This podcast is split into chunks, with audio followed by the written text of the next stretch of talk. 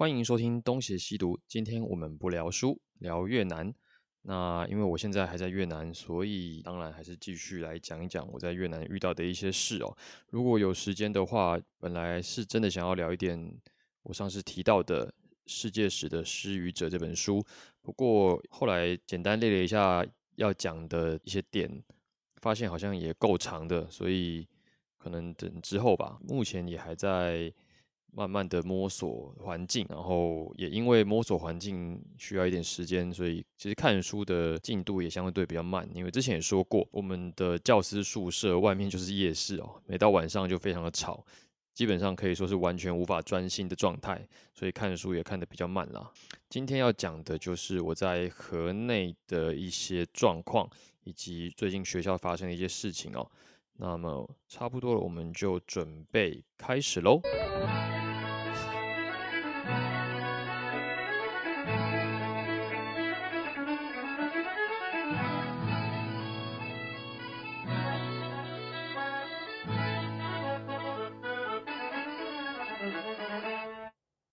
首先是我本来在抵达学校的第一个周末，我是星期三到学校的，然后我本来是想要在星期五的时候就去河内走一走，因为我们学校虽然是在河内的北边大概三十公里的地方，但是三十公里说实在的不远啊，就如果可以骑机车，一个小时之内就到了吧，那就算搭公车也是。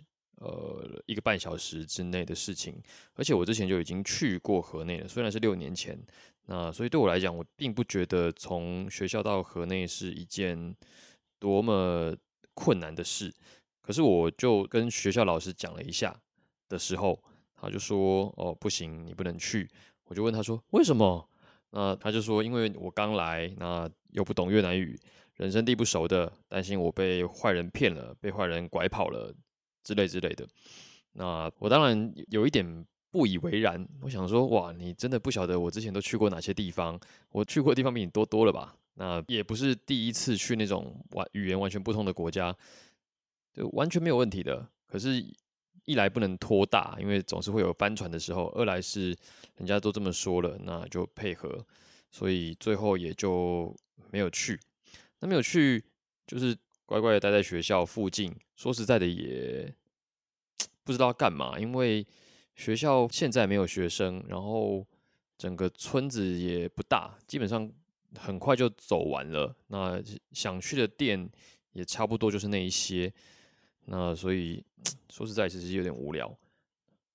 还好过了那个周末之后，跟学校老师又。一起去了另外一个地方，那那个地方叫做唐林古村哦。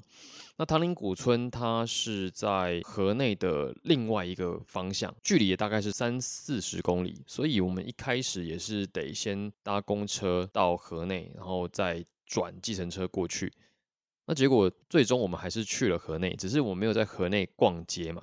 就是我跟那个阻止我去河内的老师呢。就在某一天的早上，就一起搭了那一班公车，然后到河内去，然后跟另外两位老师会合。会合之后，我们就搭计程车过去。那这个唐陵古镇有一点可以讲的，就是传说中它是越南的王朝两位皇帝的诞生之处啦。可是跟我们同行的一位老师刚好就是一个历史学者，他就告诉我说，其实这个完全是一个假新闻。就这个唐陵古村呢，本来只是一个生产甘蔗的一个小村落。那个唐并不是唐朝的唐，而是米字边那个糖果的糖。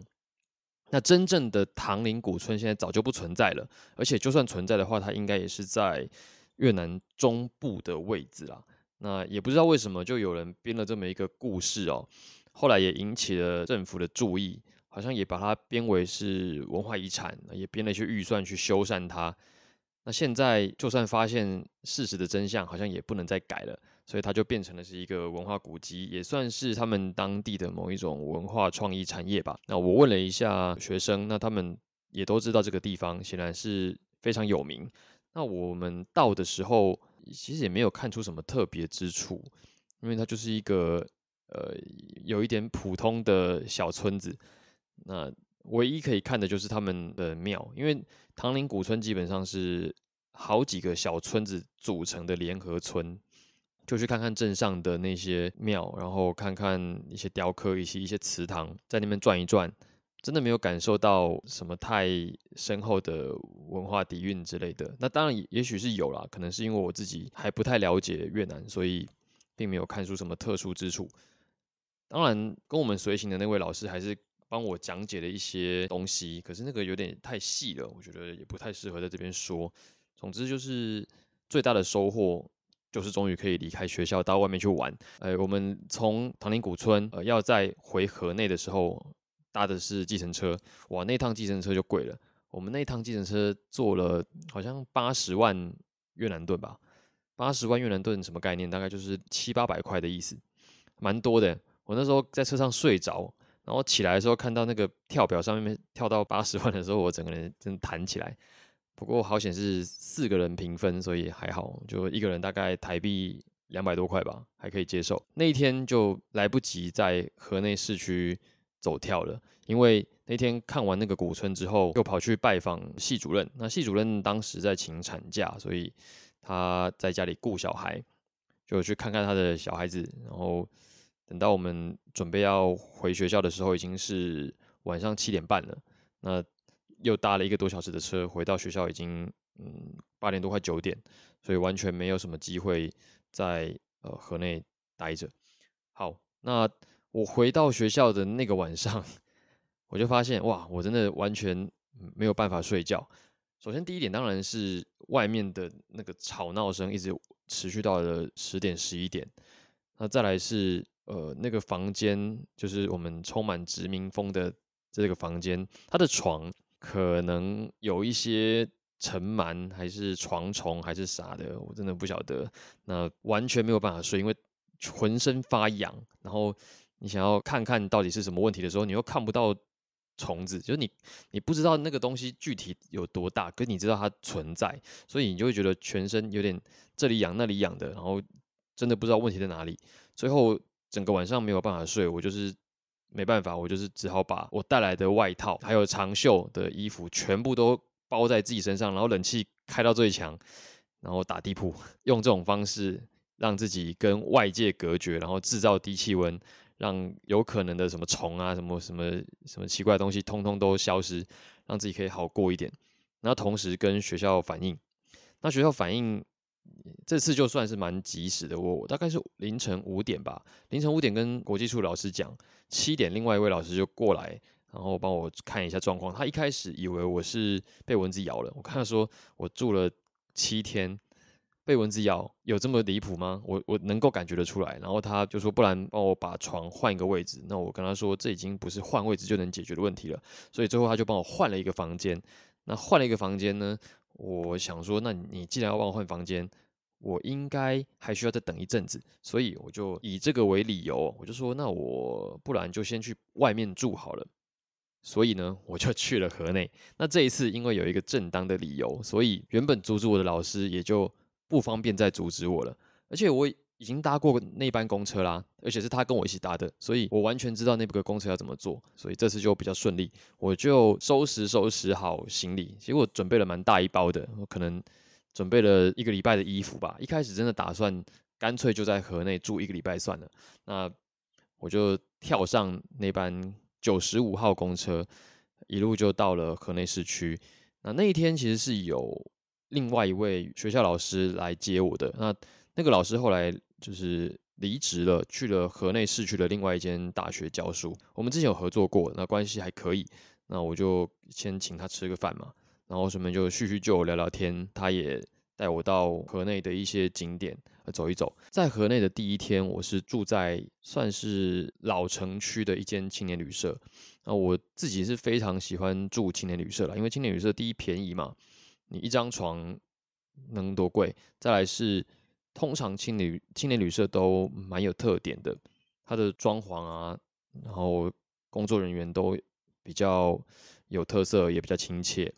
所以第一天住的那个青旅，我觉得其实还不错。重点是它只要六块美金一个晚上，六块美金就是台币大概两百两百出头吧，非常便宜。而且我那天就发现，实际上在河内跑来跑去的外国观光客已经不少了，好像世界各国都已经纷纷解禁，进到一种呃普遍的可以旅游的状态了。当然人数还没有像以前这么的多，可是把一间青旅挤到客满已经是绰绰有余了。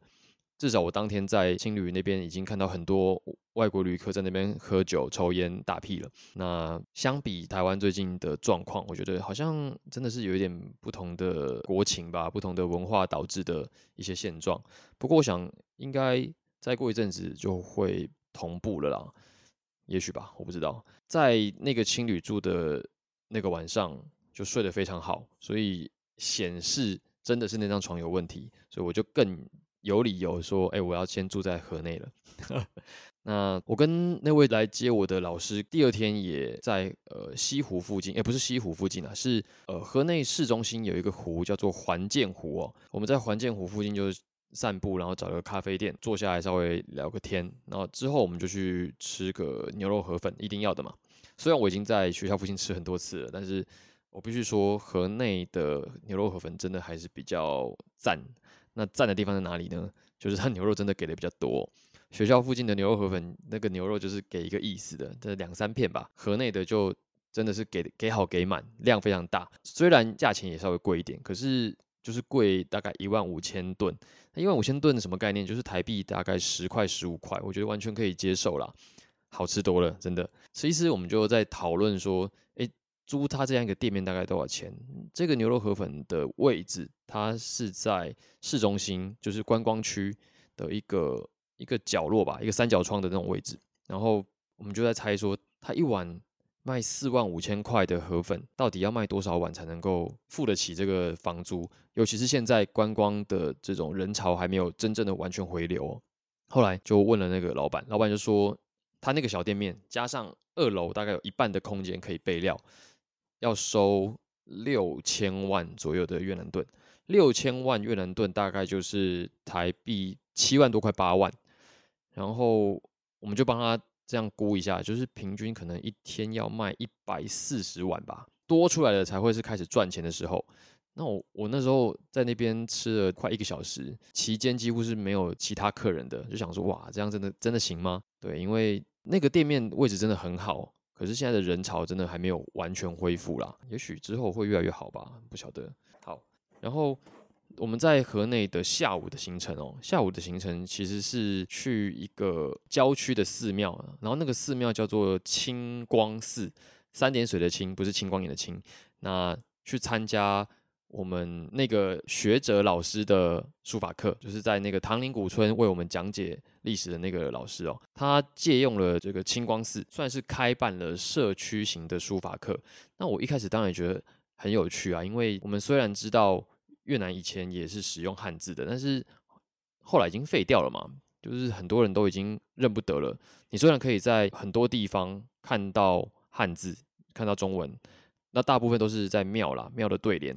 可是很多人是不会认的，真的只有少数像那个老师那样的学者才有办法认识，而且能读能写哦。好，那他就反正就是借了那个地方，然后我就办了课程。那参加的大部分也都是他们的中文系啊、日文系，还有这个韩语系，以及一些对中文有兴趣的学生。那我记得好像是免费的课程，所以算是他自己教兴趣的。好，那我就算是去观课旁听嘛，因为带我在河内玩的那个老师，其实也是他的学生之一，然后就坐下来就听他讲。那我必须说，这位老师是真的很有料，因为他非常的懂书法的理论，就是有很多笔法的细节，他讲的非常的清楚。我必须说，我真的也没有办法做到这个程度啊。虽然我其实也写了。蛮长一段时间的字，可是要有这么系统的介绍这个笔法的理论，我基本上做不到。其实我就很佩服啦，因为就是我多少还是会想说，这不是他们惯常使用的语言，也不是他们惯常使用的知识，可是居然还是可以学到这样子的程度。因为那个老师他的中文说的非常的好啊，已经可以用中文挖苦别人了。那好，这个都不要讲，他看得懂中国的这种书论，然后文言文，然后可以翻译成越南语，这这真的太太了不起了。所以这个完全没有办法去多做些什么评论或者能膜拜。那只是说我对于这种书法教育，当然还是有一些意见。譬如说，我觉得过去的人好像把书法讲得太神了，就跟武术一样，就好像写字是多么了不起的、庄重的一件事。我当然不是说写字不重要，而是说就现在的观点来看，写书法不就是拿毛笔写字吗？那在讨论这个字写的好不好之前，我觉得最重要的是，只要能够把字写到让人家看得懂，就是最。重要的一步吧，我会觉得先去把一个字的字形确定下来是最重要的事，而不是去纠结哦，你这个笔下去一定要什么样子，然后要像哪一个名家的手笔才叫做合格。我觉得那个好像不是什么重点，因为就算是颜真卿的字、褚遂良的字、欧阳询的字、柳公权的字、谁谁谁的字。那写来写去，他们写的都是同一个字啊，只有一些转折上的区别，但是大底上是不会变的。那我觉得重点应该是要学会那个字的结构，就是那怎么样调整会是一个最好看的比例，就慢慢的才能够把这个字形稳定下来。我觉得这个应该是比较重要的事啦。其次，当然就是要在这样的练习当中，越来越熟悉毛笔的弹性嘛，就是毛笔的一些特性，你要。有办法在练习当中越来越了解，才能够越写越有兴趣。否则的话，我觉得像以前小学的时候写字，就好像只是把那个红线、红格子给填满，那有什么意思呢？就画画吧，对啊。所以我对这个传统的书法教育还是有一些意见的。不过这个当然就是另外一个话题啦。对，刚好因为我就是这个中文系出身的，对这个有一点兴趣，所以就想多聊一点这个事情。好，总之哦。呃，我在河内的行程其实也不是什么太娱乐的行程，无非就是见见朋友，然后去看一下当地的呃文化活动。说到文化活动，可能还会包含着参加他们的文庙的一些例行活动，但是这次没有什么机会，可能下次吧。而且我下个星期也还要再去一次河内，因为我们的学校要派学生去参加由孔子学院举办的这个汉语桥比赛。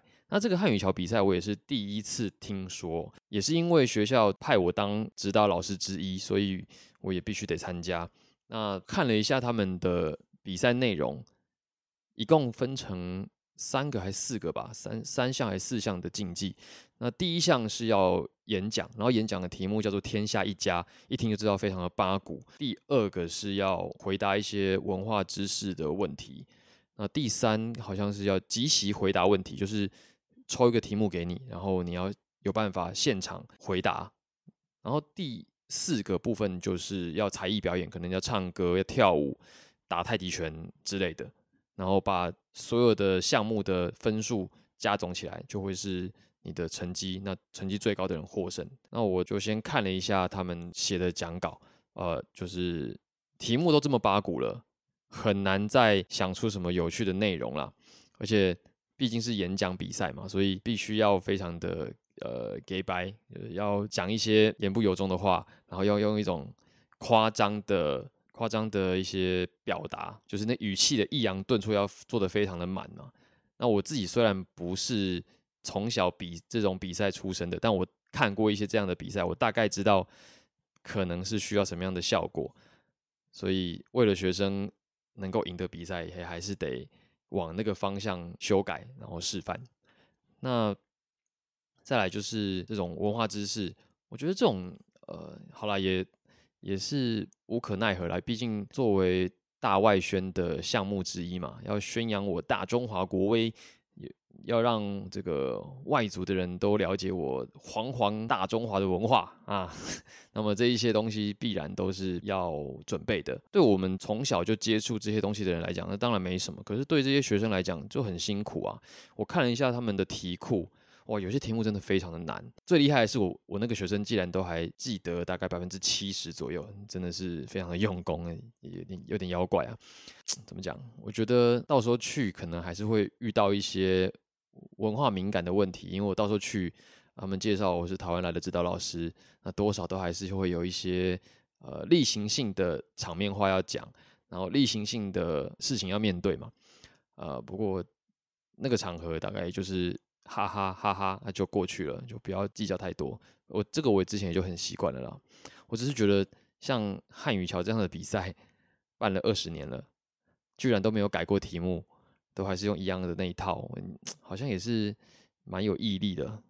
嗯，对，除了毅力之外，好像不知道该用什么别的词来讲。对啊，那不过好处是什么？好处是我又可以再一次去河内，而且是名正言顺的去河内，那这个就非常开心嘛。对啊，那就在我准备要在河内待第二、第三天的时候，学生跟我说：“哎，老师，你要不要来学校参加我们的活动？”我想说：“啊，不是你们都不是还在家里吗？你们怎么叫叫我去学校参加你们的活动？”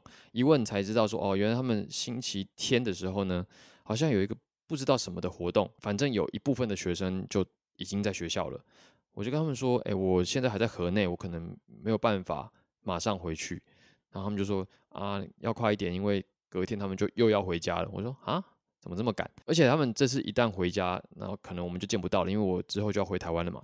所以想说，好了，机会难得，那我就还是去吧。我就赶着呃回到学校。不过也幸好我有回去，因为实际上我在呃河内的第二天，不知道怎么回事，我就开始老塞了，就是吃坏肚子吧。然后那一天的天气也不是很好，而且在我回学校之后，就下了连续两三天的大雨哦，还打那种超大声的雷，所以也多亏有先回来，否则的话，在河内自己一个人拉肚子、发烧，然后又下这种大雨。的确会有一些不知所措，虽然我有带药，但是那感觉还是相当差了。总之我就回学校，那那个时候其实肚子就不太舒服了，但还是去参加了他们的活动。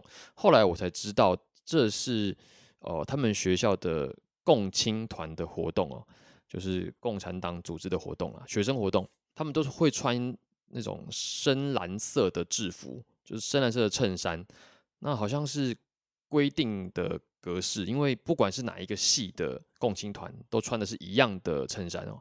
他们那天的大会基本上讲的全部都是越南语啊，所以我完全听不懂。我就是傻坐在那里，然后陪他们把这个仪式做完。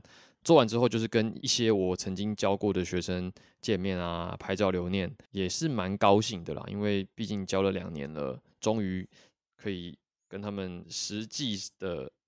说说话，我觉得也是挺高兴的事情。然后晚上就跟他们去参加他们的庆功宴，算是因为他们要改组嘛，他们现在是学年结束要换新的代表。那这个仪式结束之后，新的代表就跟大家一起去吃火锅。嗯，他们的火锅呃其实就是一般的火锅，只是他们点的那个料是牛杂跟猪杂。哇，那个全都丢进汤里面，其实味道真的很重。不过他们的酱是比较清爽的。那那天我是因为呃身体状况不好，所以没有吃很多。然后算是第一次参加学生的聚会，那他们喝酒其实也是喝的有点猛。然后他们的那种劝酒也是蛮厉害的，让我看到了呃学生的另外一面啊，就是有一些学生平常上课的时候看不出来，然后真的到喝酒这种场子的时候，哇，都变酒鬼，然后都很嗨啊。另外一点就是，也的确看到有共青团的学生的那种政治性，因为像新的代表啊，或者是一些干部都有一些官样，对，那小大人的样子，那你就知道说，哎，其实这种政治性。真的很早就开始培养了，这个跟我在中国的时候好像有一点相似。虽然我当时并没有参加过共青团的活动，但是我觉得里面有一些共性啦。我现在也不能说这样是好还是不好，因为本来进入社会历练、进入体制，它会有一个样子。大学生在这个时候要不要提前的先适应这些东西，真的很难说是对还是错。那只是就我就看到了，那我就觉得哇。这个也算是不来也真的不知道的事情。好，然后参加完他们的庆功宴之后，我回去就发高烧了，然后就下了两天雨，睡了两睡了几乎是两天。然后等到我恢复神智，可以去学校的时候呢，就又遇到另外一件事情。那这个事情是其实是今天我录音的上午才发生的，就是我有一个。二年级的学生，然后他可能家里因为呃 COVID nineteen 的关系，他的爸爸好像呃没有工作了，就是可能原本是工人，那在这段时间没有工作，所以他们家今年就没有办法付学费，那没有办法付学费，又出因为行政上的一些问题，所以导致他没有跟学校报告，也没有跟学校申请贷款。那结果就是他没有办法参加这个学期的期末考。那这个事情很严重啊，因为他没有参加期末考，等于他今年这个学期的课就白修了。那等于是他下一个年级的课跟这个学期的课全部都要重来。那对学生来讲，这怎么可能负担得起？而且他今年没有缴学费，他明年重修，他还要再缴一次学费。所以我就听说这个学生今天早上一大早就搭车从他的老家，他老家好像是在北边，快要靠近中国的那个呃一个叫做北宁的地方，然后。搭车到学校来，想要跟学校说明他的情况，然后看能不能给他一点机会。本来应该是他爸爸要跟他一起来的，可是他们家因为没有钱，所以呃只够一个人的车费，所以是学生自己来。那这个学生好像到学校来之后，还被学校的办事人员洗脸，就是说你自己这个。犯下的问题，那你要自己想办法。那学校有学校的规定，可能还就是斥责了他一番。所以依照学校老师跟我讲的，就是这个学生最后是哭着搭车回去的。那我听到这个事情的时候，已经是他回去的两个小时之后了，因为我当时并不知道。我想说，哇，这怎么可以让他这样回去？因为这听起来非常的绝望啊！你。你你家里没有钱让你缴学费，然后让你没办法考试，这已经是很让人难过的事情了。结果你来学校还要再被洗脸一次，然后也没有办法，还能还只能再回去。那个回去的路上该怎么想？我我如果换作是我，我都不知道我要怎么面对。然后我就想要赶快找到这个学生，呃，就是。算是先给他一些鼓励。我说，今天就算是要老师先帮你出这个学费，这也没有问题。那呃，反正至少要先让他能够考试，要能够先度过这次的危机嘛。那结果，哎，就是一整天八个小时都没有他的消息，包括打电话给他，然后发这个讯息都没有接，然后问同学，同学说。也都在找他，也都找不到，那我们都很紧张，因为真的不晓得他会不会在回去的路上就就就想不开。那后来好险是等到晚上六点吧，就是呃才终于等到他的消息。他说他手机没电了，然后他大概是零呃傍晚五点左右回到家的。那中间到底发生什么事情，我们真的都不知道。但好险他。没事，然后我们就跟他说，先不用担心钱的问题，反正先考试，先准备考试。对，那这样的状况，我们今天开了一个小会议，虽然那个会议我完全听不懂。那经过事后的解释，好像是说，呃，跟这个同学一样的状况还有两个。那这两个同学我没有教过，好像是比较没有在上课的。